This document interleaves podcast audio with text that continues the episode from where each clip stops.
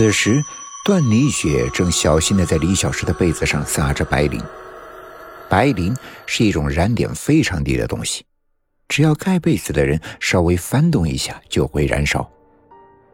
李小诗不是喜欢趴在宿舍里睡觉吗？那么那种惨状，段丽雪也不忍心想下去了。可是他没有办法，雷蒙给他提供的方法是这样的：如果你知道是谁把笔筒送给你，那么烧死他，你就得救了。段妮雪的手开始发冷。正在这个时候，宿舍的门突然开了。段丽雪吓得停住了动作。站在床上一动也不动。进来的人是雷梦，他一眼就看到了段丽雪正在做什么。可是雷梦一声未出，又离开了。段丽雪吓得全身的汗都出来了。她想：这也太危险了，说不定下个进来的就是李小诗了。我得快一点，快一点，再快一点。终于，所有的白磷都撒好了。不一会儿，李小诗就会下课，然后按照他以往的习惯，他会径直的回宿舍，然后钻进被子里。段丽雪想到这里就不敢再想了，她洗了一下手，急匆匆的躲了出去。有句老话叫做“谋事在人，成事在天”，也就是说，很多事情不会按部就班的进行下去，它的进展往往可能会出人意料。比如现在，李小石并没有死，而段丽雪已经坐在了警察局里。段丽雪的面前是一段录像，这段录像播放的是段丽雪撒白磷的过程，很清晰、很完整。而坐在对面的警官面色凝重的问：“你和同宿舍的李小诗之间到底有什么不可化解的冤仇，以至于你要用这么残忍的方式杀掉他？”因为那个笔筒，话刚刚出口，段丽雪就闭嘴了。他要向警察讲一个莫名其妙的灵异故事吗？难道警察真的会相信吗？你放心，你这样的嘴不会太重。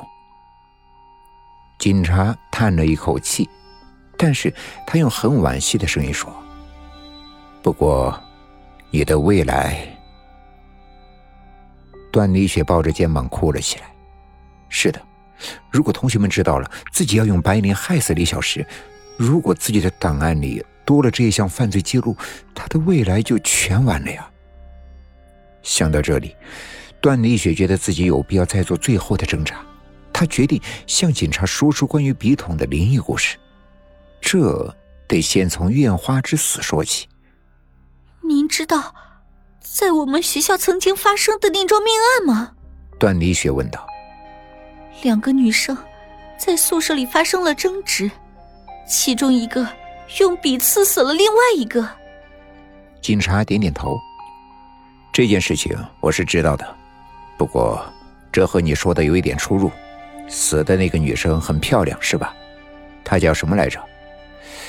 哎，我有点忘记了。我记得死亡的主要原因不是被刺，而是刺她的那支笔尖上被浸了慢性的毒药。这种进法非常奇特，不是直接用笔尖进的。但是所谓的慢性是指，这种毒药如果口服的话，确实见效很慢；如果见血，就会很快的引起死亡。那个漂亮的女生就是因为中了毒而死的。对了，那个女生叫什么来着？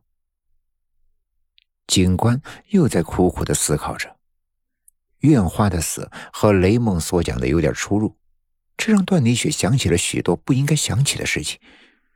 段丽雪呆呆的看着屏幕上那段关于自己的视频，总觉得有什么地方不对劲。突然，段丽雪叫了起来：“雷梦，我撒白磷的时候，雷梦进来过一次，为什么没有录进去？这视频是假的。”警官过来看了一下，然后说：“这视频。”是李小诗提供给我们的，他的摄像头和影像资料我们都鉴定过了，是真的。不会的，不会的，为什么没有把雷梦录进去？段丽雪大叫了起来。警官对此很无奈，他对下属说道：“段丽雪宿舍有个叫雷梦的吗？”